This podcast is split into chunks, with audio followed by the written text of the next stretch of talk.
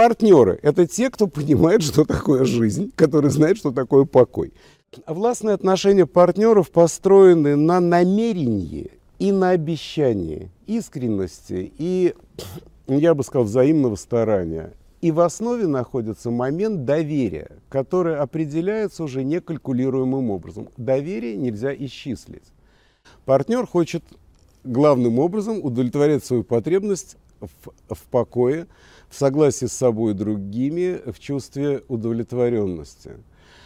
И властная воля, которая осуществляется для этих целей, она названа миротворческой.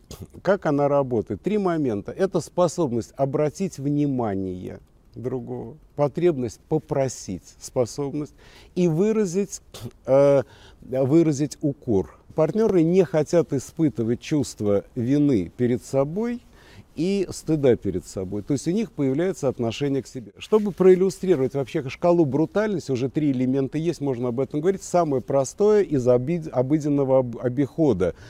Что такое проявление гнева, когда, допустим, ну, жена или там, неважно, барышня приносит еду мужу? Начинаем со сцены брутальности, как оно водится у добытчиков.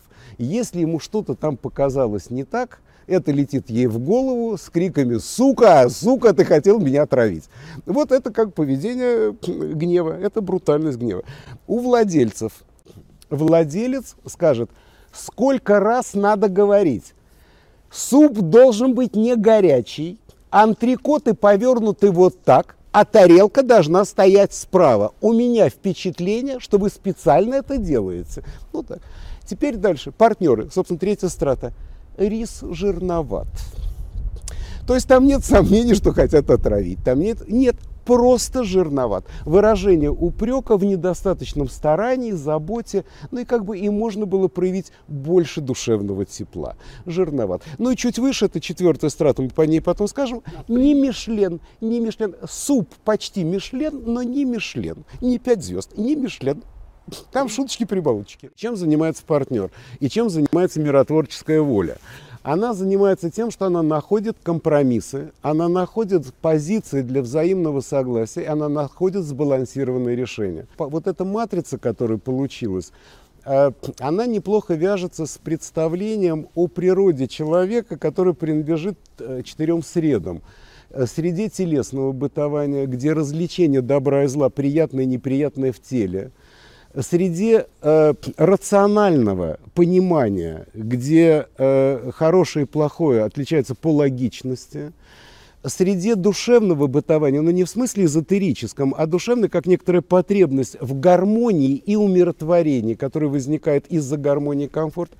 И четвертое, это как потребность духовной, условно, как бы сказать, э, ну, субстанции, которая связана с переживанием восторга от совершенства и безупречности. Вот партнеры, они, как бы сказать, обитатели среды душевных отношений где важна гармония, которая дает умиротворение, и все отношения по поводу неудовлетворенности гармонии, которую они получают. Кто такие партнеры? Ну, если говорить из моего опыта, ну, это люди, которые смогли построить неплохой бизнес. Не бандитский, а вот такой кошерный. Я даже знаю случаи, просто, ну, так вышло, что я, в общем, э, когда был кризис, многие компании помогали другим, особенно в электронике было, им давали бесплатные линии, э, кредитовали их всякими этими шпуньками, штучками, которые там появятся. То есть люди вели себя очень кошерно. Потому что партнеры знают, что такое великодушие. И они знают, что такое добронамеренность. И вообще говоря, они знают, что такое взаимная радость. Потому что если для владельца важна взаимная справедливость, чтобы по понятиям никто не пришел тебе откручивать голову, ну как, почему себя надо вести справедливо? И почему, я если отвлекусь на секунду, но это уместно, стремление к большой маржинальности, оно приводит к тому, что человек вынужден жить в такой изоляции от внешнего мира, чтобы ехать к любовнице, это войсковая операция. Но это на любителя. Вот пример, кто такие партнеры. Партнеры – это люди, которые создают, ну, я бы сказал, э, предпосылки для порядка и обустройства бытования. Партнеры – это на самом деле, там уже два момента. Это доказательство, верю ли я сам. Вот если там мое желание – Потому что те-то не знают про желание. Там, куда стрелка необходимости покажет, туда не попрутся. Это, собственно, вот две нижние страты, они полностью находятся под влиянием понятия объективной необходимости. Объективная необходимость, предписывающая действие ради умножения стабильности, либо ради умножения успеха своей правоты, она однозначно определяет вектор действия. Что касается партнеров, это как у меня собака есть Бася. Я говорю, Бася, иди ко мне, ты меня будешь жалеть и утешать. Она еще долго смотрит и думает, надо это или нет. И, в общем, она не всегда говорит «да», и я тоже не настаиваю, потому что взаимные отношения, они только по любви.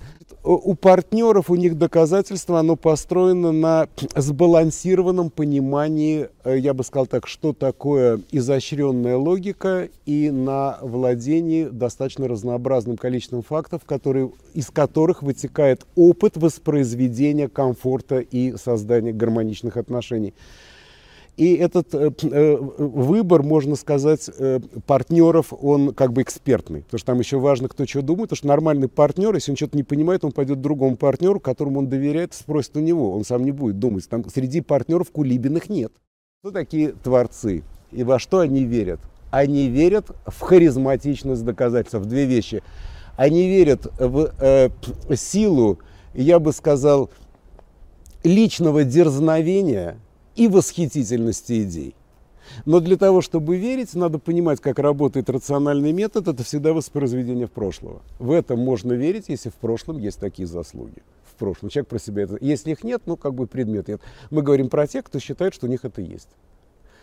Это как психиатрии, со слов пациента доказать нельзя. Вот, вот творцы – это те, которые желают быть только собой. Если партнеры желают быть собой ради покоя, эти желают быть только собой и больше ни на что не готовы, и они готовы выйти против Голиафа, когда надо. Это удел творцов. Творец знает, что такое дерзость. Вот вот такие творцы. На них вся надежда. Остальные спились а партнеры ленивы. Что характеризует мышление творцов?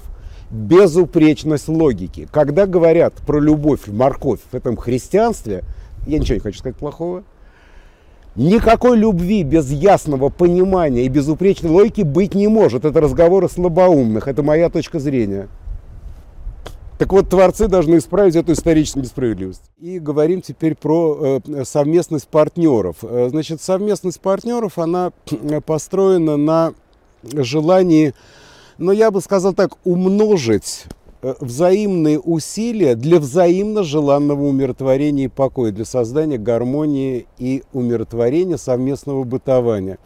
И в этом отношении, вот если в совместности владельца, владелец от владельца требует выполнения обязательств, чтобы всем было честно, по списку взял, отдал, положи, э, вот чтобы оно все сходилось, то э, поскольку взаимное доверие по списку не строится, то там более свободный, более человечный протокол. С одной стороны, поскольку он основан на доверии и на желании совместно устраивать взаимно приятное бытование, а с другой стороны, оно предполагает возможность, устра... ну, как бы сказать, организовывать жизнь, используя достаточно изощренные изощренные логические связи, которые, в общем, э, для владельцев обременительны, потому что замучаются контролировать выполнение достоверности. Это одна из причин, в частности, почему тоталитарные режимы довольно туго развиваются в область развитых технологий, либо каких-то продуктивных результатов. Они требуют свободного мышления и сложных логических структур, которые предполагают достаточно много степеней свободы, где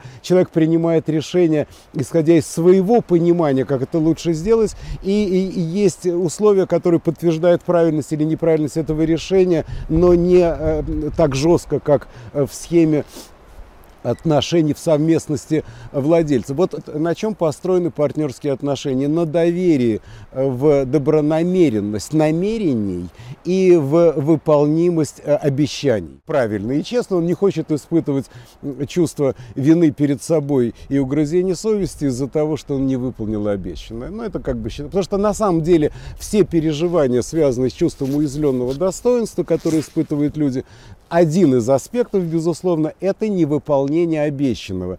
Если возвращаемся назад, для добытчиков это не выполнение клятвенного долга, за которым следует изгнание из совместности, проклятие и все такое. Если для владельцев это не выполнение обязательства, это, ну, в общем, не обвинение в мошенничестве, ну, в общем, как бы, так сказать, сомнение, в, вот, то для партнеров это, конечно же, выполнение обещания, причем которое должно быть выполнено искренно, которое должно быть выполнено гармонично, изящно, ну, и старательно, то есть, потому что это все-таки уже страта, где имеет значение не просто взял и положил, а еще положил гармонично, аккуратно, со вкусом, с изяществом. Это область эстетики. И э, вот э, объединяющим мотивом партнерских является эстетика взаимного умиротворения и согласия. Если внизу у нас находится, ну, я бы сказал, жесткий характер, как бы, твердый характер, на который можно положиться, это большая доблесть, что правда. Пришел водопроводчик и твердым характером починил унитаз. Это намного лучше, чем долгие объяснения, почему это не удается сделать. Вот. Или, например, с владельцами, э, с владельцами, которые честно рассчитываются. Справедливо, несправедливо, как договорились. Они не знают, что такое великодушие, и не надо. Но если договорились за 100 рублей, вот он за 100 рублей тебе сделал, ты ему еще 10 дал, все довольны. А с, с партнерами там немножко не так. Там уже как бы все находятся в равных отношениях. Это страта, где начинается взаимная паритетность. То есть, где она может начаться, кстати. Потому что она там может и не начаться, потому что те же партнеры могут быть людьми вполне себе, я бы сказал, доминирующей властной воли. Это не потому, что они плохие, кстати, здесь нет развлечения плохо-хорошо. А, вот. Э, но, они, э, но вот там начинается уже взаимная паритетность и взаимная заинтересованность в другом, чтобы ему было хорошо. Потому что зачем мне быть, стремиться быть с другим человеком, от которого мне плохо? Я хочу, чтобы мне было хорошо. И э, совместность, властная совместность партнеров, она все-таки предполагает свободное отношение всех участников как субъекта властного, то есть кому подчиняются другие, так и субъекта э, подвластного к, к самой необходимости э, этой совместности. И, в принципе, э, человек может партнерскую совместность покидать ради большего покоя или больше симпатии к другому. Это считается нормой, хотя не очень хорошей. Последняя страта, ради которой, собственно, все остальное имеет смысл существовать. Ну так, тем более, что, в общем, потенциально это доступно всем. Кто такие творцы? И чем они отличаются от всех остальных? Они отличаются основной потребностью, которая у них доминирующая. И если потребность доминирующая для добытчиков – это потребность стабильности, для владельцев – потребность в успехе, для партнеров – это потребность в умиротворении, то для творцов это потребность в восхищении и любви. Вот они хотят этого. И они, э, значит, на чем построена э, эта совместность? Она построена на созидающей властной воле. Это созидающая властная воля, которая способна намекать другому, способна властно или вопросительно ожидать, и способна предъявлять упреки за невдохновенное отношение и за фальш по поводу своих восторгов относительно светлого совместного совершенного будущего. Потому что творцы движимой идеи светлого, совершенного, безупречного будущего. И ради этого будущего они готовы дерзать. Что такое дерзать? Это осуществлять творческий акт, связанный с попыткой выразить невыразимо прекрасное. Они устремлены туда, где нет выразимо прекрасного, но их так туда влечет, что они туда влекут сами, влекут других, и иногда, в общем, мир одаривают ну, чудесными вещами, которым мы всем обязаны. Потому что что хочет Творец от Творца? Он хочет восхититься и хочет, э, чтобы его восхищали другие. Партнер хочет содействие в умножении умиротворения и покоя. И что хочет Творец? Конечно, он хочет содействия в акте созидания совершенного, который его восхитит самого и восхитит другого. И если творцы это получают и находят друг до друга, самые какие прочные союзы творческие, это между свободными творцами. Другое дело, что это большая редкость, потому что творцов мало, а свободных так вообще единицы. Но если это есть, большего счастья нет. Потому что счастье человека быть собой среди своих – быть только собой, только среди своих, это способны только творцы. Творец – это человек, который осознал свое предназначение, каким бы оно ни было. Вот что такое предназначение? Это некоторый смысл, осуществление которого становится центральным моментом жизни человека. Он об этом думает не потому, что он так решил, он не может по-другому. Вот вы можете писать стихи? Это замечательная история про Светлова, как к нему пришел некоторый юный поэт и стал спрашивать, мне писать стихи или не писать? На что ему Светлов спросил, а вы можете не писать? Он говорит, могу. Он говорит, тогда не пишите. Вот кто осознал свое предназначение, он его ни на что не променяет, но он его и никому не пожелает. Вот вторая часть принципиальна, потому что если человек не понимает, что это нельзя никому желать, потому что там слишком тяжкое, ну, как бы сказать, бремя, ну, так не про них разговор. А если мы говорим про творцов-творцов, в чем их проблема? Одиночество.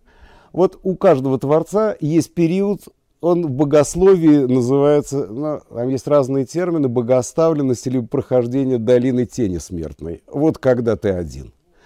Вот когда ты один, тогда все становится понятно. И в этом одиночестве, и в отверженности, и в невозможности выразить себя человек либо находит ту точку опоры, на которую он встанет как Лютер и скажет «я здесь и не могу иначе», либо сойдет с дистанции и имеет право и как бы мы здесь не говорим, кто молодец, а кто нет. Мы говорим о тех, кто нашел эту точку опоры. Творцы и партнеры в этом смысле устроились лучше всех.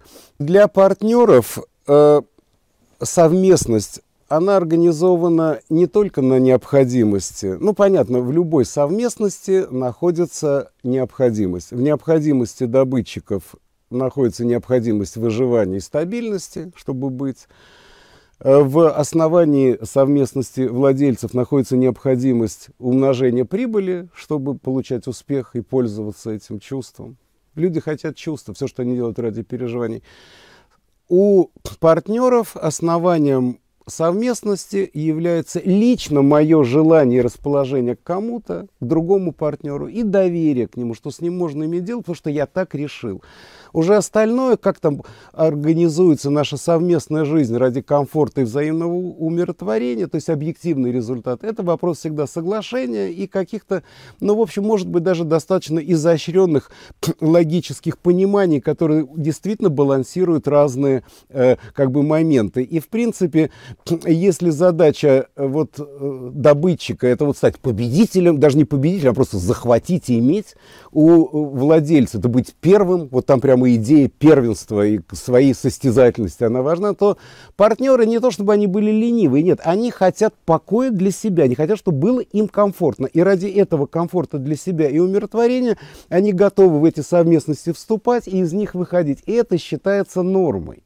Но среди людей действительно, то, что называется, либерально-интеллектуальных, ну, как бы сказать, разводы, пятое, десятое, ну, как бы, ну, действительно, может, оно не очень хорошо, ну, как Бог дал. И, в общем, в конце концов, все понимают из в этой страте, что, конечно, невыполненные обещания любить вечно и все такое, ну, бывает, но все понимают, что это возможно, и оно не требует наказания. У, у, а у э, творцов там еще проще. Там ради любви. Вот э, что движет, что хочет творец от Творца? Он хочет восхищения любви, он хочет, чтобы его восхищали, и хочет, чтобы сам восхищаться, и больше ничего не хочет. И если это получается, это хорошо, перестало восхищаться. Ну, там возникают разные чувства тяжелые, угрызения совести, а партнеры испытывают вину перед собой. Но ну, в конце концов история жизни, э, если вернуться к этим стратам с самого начала, э, в э, добытчиков это история включенности в референтную группу, которой они служат, которая прерывается моментами предательства и перехода в другую группу. Для владельцев то же самое. Включенность в референтную группу таких же владельцев, которым они соблюдают лояльность и выполняют волю этой референтной группы. Надо понимать, что не владелец – не добытчик, он не является субъектом собственной воли. Его, дер, его э, дерзающая воля подавлена. Это отдельная тема, мы об этом поговорим. Он является агентом выполнения коллективного бессознательного. Это правда. И в этом отношении то, что коллективное бессознательное считает правильным, то хорошо, а то, что не считает, то и плохо. И вот он как бы так и живет, бедный. Творцы и партнеры у них устроены по-другому. Там не только стрелка необходимости, там еще отношение человека к самому себе, как к субъекту личности, принимающей ответственность и дерзающей окружающей.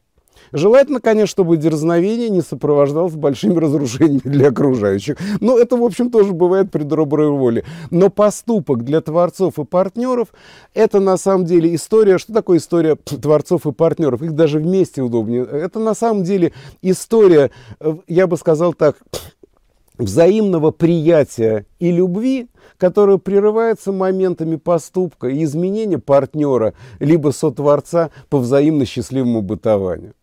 И, в общем, поскольку все э, и те, и другие считают, что реально для человека найти свое счастье и свое умиротворение, ну, в общем, на это и смотрят и либерально, и гуманно.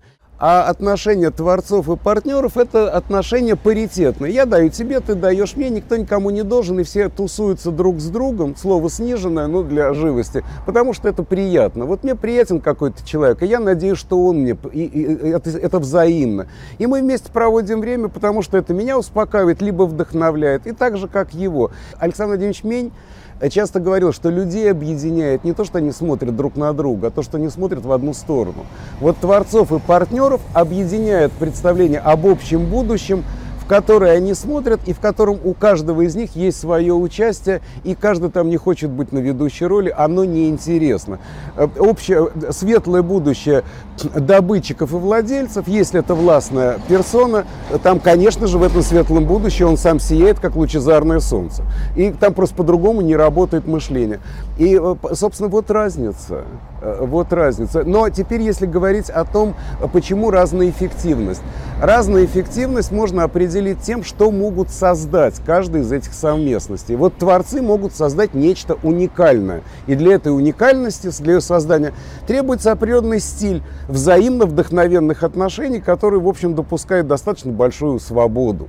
Потому что творчество без свободы – вещь немыслимая. Но у партнеров подобная ситуация, там эстетика отношений, взаимного умиротворения и поиска умиротворяющих позиций, даже не компромиссов, а каких-то умиротворяющих действий. И в этом отношении они создают продукты, которые, ну, в общем, обладают признаками изящества и признаками, как бы сказать, сбалансированных свойств природы. Они способны создавать качественные продукты. Вот что касается владельцев и добытчиков, здесь проще с добытчиков, они готовы штамповать ширпотреб, который не уникален по определению. Но поскольку людям как бы требуется новизна, требуются новые шаблоны, сами они взять не могут, и для них должны делать э, творцы и, э, и партнеры. А владельцы, соответственно, воспроизводят ну, нечто, как бы сказать, что тоже достаточно тиражируемое и полезное, и, в общем, как бы само по себе особым изяществом не э, отличается. То есть продуктивные возможности, ограниченные горизонтом мышления. Вот те немногие, которые отдают себе отчет в том, что они делают, и в том выборе замысла осуществления прекрасного и умиротворяющего намерения творцы и партнеры, вот им неплохо бы э, для себя понять, что их спасение в том, чтобы вот это, я извиняюсь, нижняя часть человечества находилась в состоянии гуманном и, по, и, и влияемым правильными идеями. Потому что если оно будет находиться в состоянии не э, вменяемым и негуманным, там как бы не уцелеет никто. Зачем нам эти огорчения? Это, этих огорчений нам не надо. Вопрос в том, опять же, библейская история. Десять праведников найдется или нет? Я бы допустил, что человек не единственный лик Божий. Поскольку он не единственный лик Божий, а природа в своей, я бы сказал так, неосознанной плодовитости создает мириады, ну так получился Чебурашка не слишком, так сказать, жизнеспособный, потому что, в общем, он по большому счету сука. Что такое история человечества? Это история войн. Бердяева вспоминаем. История мерзостей. Ну, конечно, на фоне которой блистал человеческий дух – но прежде чем он блистал, он был сильно-таки потаптываем ногами и все такое. Мы все это знаем. Вопрос заключается в следующем. Вот эту чубурашку, его можно превратить во что-то нормальное, чтобы не бояться вечером ходить э, по городу? Просто, простые критерии нормальной человеческой жизни. Дети и женщины гуляют где хотят и не опасаются ничего. Это очень просто. Это очень просто, требует, в общем, некоторых усилий, чтобы это сделать. Что нужно сделать? В голове вот у этих вот отвинтить доблести, связанные с подвигами, и туда вместо этого поставить что-то другое. То, что всех устраивает. Кого? Творцов и партнеров гуманистически и паритетно ориентированных. Только про них речь. Больше к другим обращаться не надо, они не наши. К сожалению. Ну, здесь я, знаете, просто, как бы сказать, если брать Евангелие, там тоже есть, знаете, некоторая фразочка э, э, «не мир, но меч я принес». Это со всеми только кот Леопольд дружит. э, без большого успеха. Ему от этого вискос особо не перепадает. Известны расценки, невелики. Том понимании э, социальных явлений, которое изложено вот в моем тексте, показано, есть доказательства, что явления социальной природы человека, связанные с властной волей, могут описываться как явление объективной реальности. Раз оно описывается как явление объективной реальности, значит, к нему может быть применен калькулятор, рациональный во всей полноте. Это означает, что явления социальные могут управляться с такой же математически наперед заданной точностью, как полет ракеты или управление водопроводом или электрическими сетями. Никакой разницы нет. Задача может считаться решаемой в научном подходе, в хорошем смысле этого слова, когда есть доказательства, что это не вечный двигатель, когда есть техническое подтверждение наличия средств, что это можно сделать, и самое главное, когда есть социальная востребованность и осознание ценности результата. С последним проблема. Если найдутся 10 праведников, значит мир человека будет спасен. Если нет, Содом неизбежен с Гаморой, которых Авраам не смог остановить потому что 10 праведников не нашлось. Вот, собственно, мой месседж. Потому что обрушение человека, как бы, о котором можно говорить в случае, если варварство одержит победу, это одичание. Человек превратится, я бы сказал так, что такое одичание? Еще раз, для понимания. Это когда разговоры не о том, что люди не ходят на выставки, а когда весь страх людей – это про убийство и изнасилование, другого нету. Вот если нас устраив... вас устраивают такие перспективы, выбирайте сами. И здесь вопрос личного выбора встает как никогда перед теми, для кого он есть. Для кого нет, о них и речи нет. Люди не равны друг другу. Я закончил.